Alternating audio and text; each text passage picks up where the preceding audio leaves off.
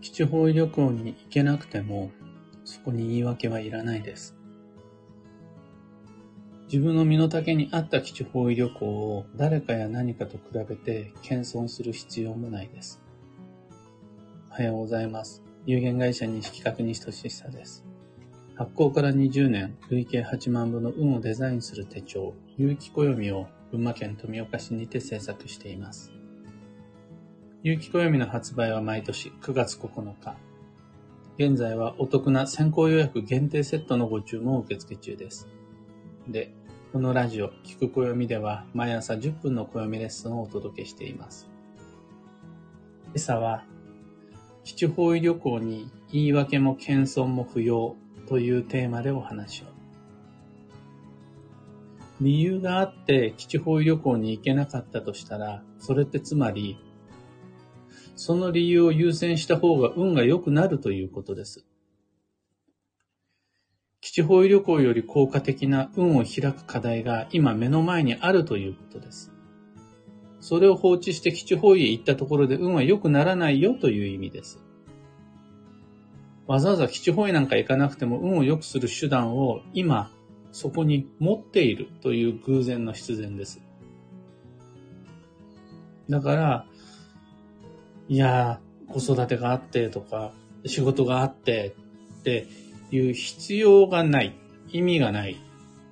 です。を良くしたいと思うならそれやればいいんだからっていう、もうすごくシンプルな話です。ね、そういうの一つや二つ大人はみんな持ってるじゃないですか。そんないろんな忙しい大変な理由がある中でも上手に予算や予定をやりくりして、なんとか近距離でも短時間でも基地方位を楽しむことができたとして、それを豪華絢爛な映える誰かの基地方位と比較して、いやいやいや、私なんて、所詮みたいな感じで、卑屈になったり遠慮したりする必要もないです。それってもうそもそもそういう控えめな性格なのかもしれないし、もしくはあんまりこう、基地方位行った感を出せない、そういうなんか特殊な事情を持った配慮をしてるのかもしれないですが、少なくとも理論上は、自分の基地方位に対する遠慮や謙遜って意味のない作業です。卑屈になるポイントがどこにもないんです。私なんてっていう感じで比較対象が他人である時点で話がもうずれています。本当だったらもうちょっと効率的に基地方位のプランを組むことができたのに、というんだったら全然 OK なんです。それは自分を振り返って、ああ、もうちょっとうまいことできたなっていう反省は全然ありです。あとは自分の中で、ああ、サボっちゃったな。本来だったらば、これとあれもできたのに、ああってがっかりするのも全然ありです。それは自分の中で自分にとってという分度、実力の範囲内で、ああ、あれがっていうのは、あの、素晴らしいことだと思います。でも、あの、教科書と比べてとか、周りのみんなと比べてとか、ネットで見つけたあの人と比べてっていうのは、その対象が本当間違ってますね。のフランス料理と日本料理はどっちが美味しいかみたいな話に近いと思います。あと、お好み焼きとたこ焼きはどっちが強いかみたいな。そこ、比べるのそこみたいな風に思っちゃいます。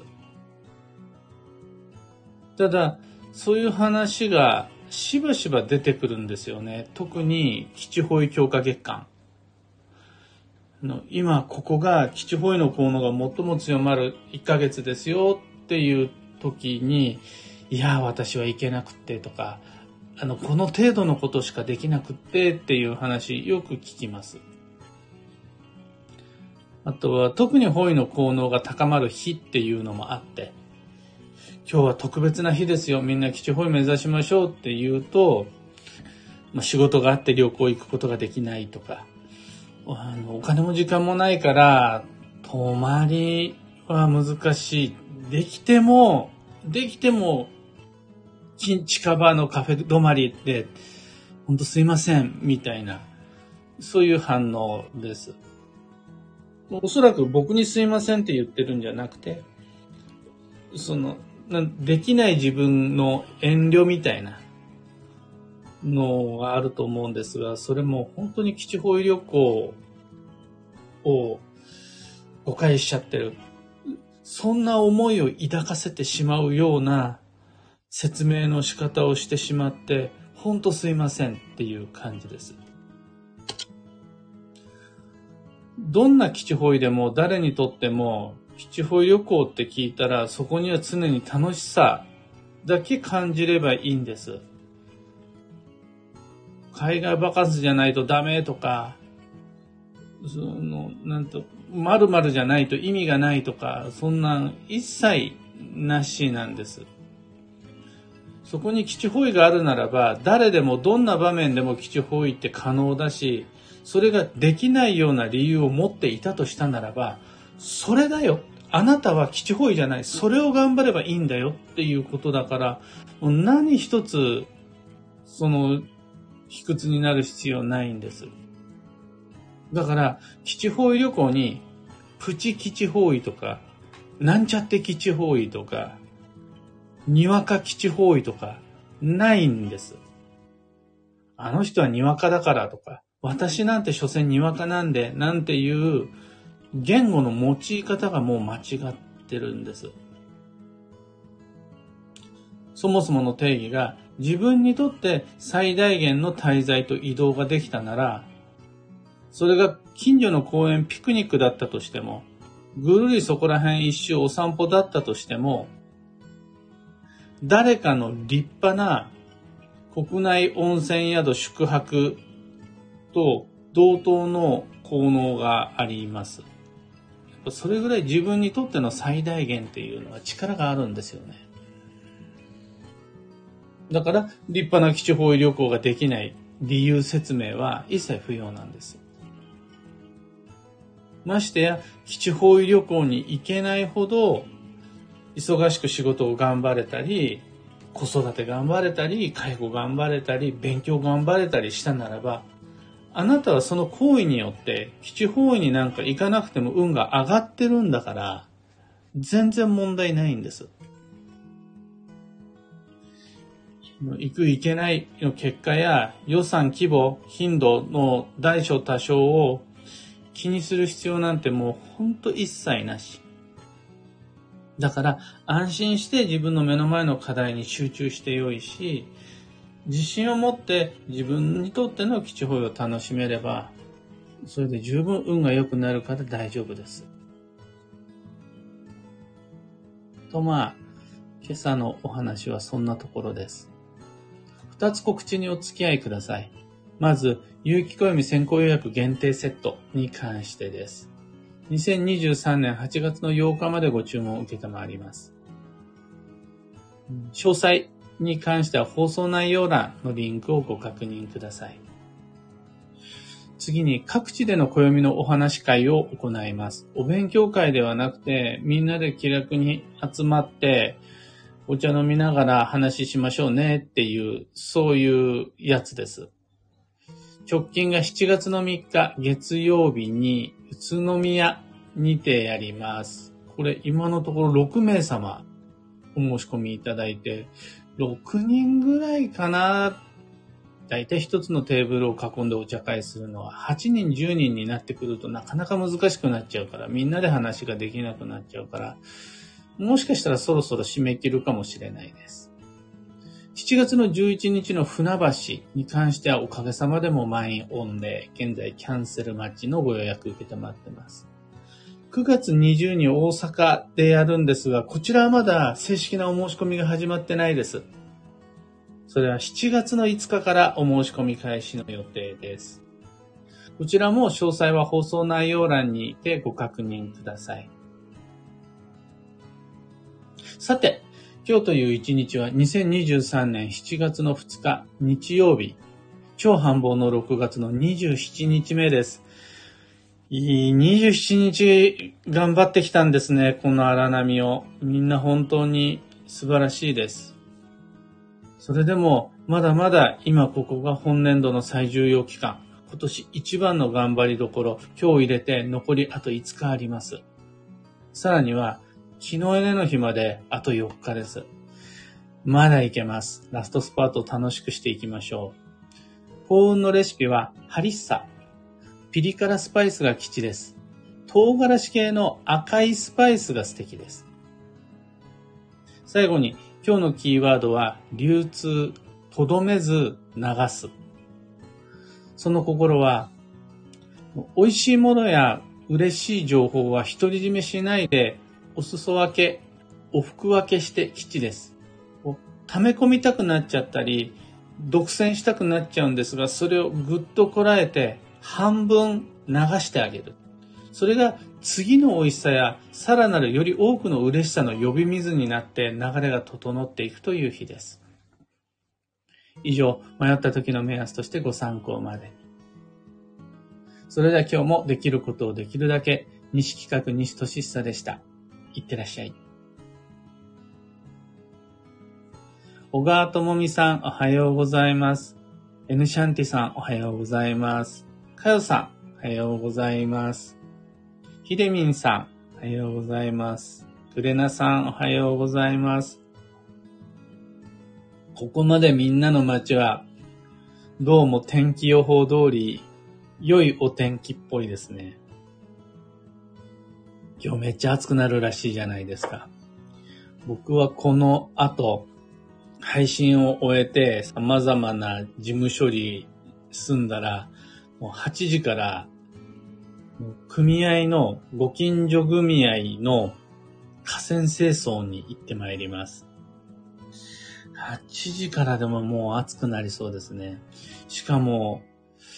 地元の人たちって集合が早くって、遅くとももう15分前には全員、全員揃ってるみたいな感じなんで。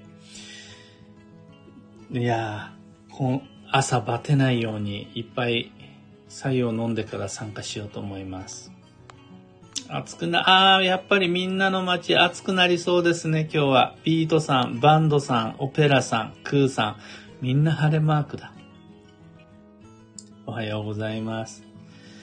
ビートさん、基地方位に行ったら美味しいものを食べなくては、と思っていたのですが、食にあまり興味がないため、私にはできませんでした。ただ、基地方位でゆっくりお散歩できただけでよかったのかなと思いました。もし、あの、グルメという知識があるならば、それグルメだけじゃなくて、スパとショッピング、スパグルメショッピングっていう3つの知識持ってほしいですね。その中で最も自分に親和性が高いものを選べるといいし、最後のショッピングに関しては、要は持ち帰ってくるという感覚が重要です。持ち帰るものに関しては、美味しいだけじゃなくて、楽しいとか面白いとか役に立つとかでも大丈夫なんで、例えば僕はティッシュペーパーやトイレットペーパーを買ってきたりもします。あとは、写真で思い出、記憶を持ち帰るとかもするし、お酒って日持ちするから、お酒を買ってラベルにどこそこで買ってきました、どういう場所で買ってきましたっていうのを書いておいて、忘れた頃に酒蔵から引っ張り出すと、うわ、これってあの時のワインじゃん、日本酒じゃんっていうのがあったりして、そういうのも楽しいです。その中から自分に一番ぴったり合うものを探していくっていうのが基地方医旅行の醍醐味です。美味しいだけにこだわる必要一切なしです。ひでみんさん、先生のお話はいつもプラス思考ですね。これこそが運気を上げるベストなんですねっていう、ありがとうございます。ただ、あの、僕はどちらかといえば、もう、こういう風に受け止めればいいんですよという受け止め方じゃなくて、ロジックの方をご紹介したくて。これこれこういう理由があるからこうなんですっていう部分が重要だと思ってるんです。例えば基地保育旅行であるならば、基地保育旅行選手権のように一番豪華な旅行をした人が一番運がいいじゃなくて、ど、どういう基地保育旅行をすべきかは分度によって決まる。分度とは自分の器であり、器量であり、今できる最大限によって決まる。だから、人と比べた時点で運が乱れちゃう、間違っちゃうんですよね。さらには、いけなかったとしても、いけないような理由がある時点でそこには偶然の必然性がある。重要度であるとか、現実的必要性、必然性がある。この必要性、必然性は、あらゆる運のロジック、決まりを凌駕する影響力があるんですよね。それを無視して、枝葉の方ばっかり取っちゃうと、どんどんどんどん幹が悪くなっていっちゃうから、いやもうみんないけない理由言い訳なんて全然説明する必要ないんだよっていう、そこが重要なんです。その必要性、必然性の方が、あらゆる吉祥ロジックを凌駕する影響力を持つであるとか、基地方位旅行の基準は分度である。ここ、ここを説明できるといいな。そういうところが大事だな。その気休めじゃなくて、根拠を持って自らの選択を納得することができるっていうのが大切だなと思ってます。ティックさん、おはようございます。初めてライブ中に拝聴できました。とのこと、ありがとうございます。確かに、ティックさんというお名前を見るのは初めてです。ライブで聞いていただけると、こうやってコメントいただけるのが嬉しいですね。モリーさん、おはようございます。超繁忙期のラストスパート。想定外のラッキーな予定が入ってきて、バテないようにやりきるぞと思っているところです。ちなみに、うちも用水路の草払いの日です。夫が行きましたが、あ、もう行ったんですね。自分のこと、子供のこと、親のこと、全部が動いているおかげで私も動けております。あの用水路の草払い。あの、うちもそれです。今日は道路清掃じゃなくて河川の草刈り。だからビーバーって言うんですけど、草刈り機持って今から帽子かぶってタオル首に巻いて、蛇に噛まれないように長靴もちゃんと履いて、めっちゃいるんでマムシ。行ってこようと思います。小川智美さん、うちも公園清掃の時はご近所さんたちがめちゃくちゃ早く集まるので、集合時間ってって思うことが多いです。暑そうですが、お掃除頑張ってくださいませ、とのこと、ありがとうございます。本当にね、あの、七、八時、八時が集合時間だとしたら、あ、じゃあ7時半だね、みたいな感じなんです。しかもね、今日の河川清掃は、うちの前が集合場所なんですよ。だからもう、あの、もうわかるんですよね。え、8時なのにもうみんな来てんの？一人目もう8時、7時20分に来たみたいな感じなので、遅刻できない、しようがないです。モリーさん、名物の軽トラ渋滞。そうなんですよ。軽トラがあるかどうかで、地元での存在感が決まる。そう、うちも欲しいぐらいです。みんな軽トラ、しかも四駆軽トラがあるから、もうどんな狭い山道でもガンガン登っていてみんな綺麗に草刈りしちゃいます。だから群馬県富岡市の岡本地区は我々と、ま、隣組がこの景観を維持してるっていう感じですね。というわけで今日もマイペースに運をデザインして参りましょう。暑かったり、忙しかったり、も疲れてたりすると思いますが、そんな、無理は全然いらない。ただ、諦めるのにはまだ早い。まだあと一つの課題に向かって工夫ができるし、もう少しだけ楽しいこと、嬉しい予定、入れられるはずなので、そういう意味でマイペースに運をデザインして参りましょう。僕も行って参ります。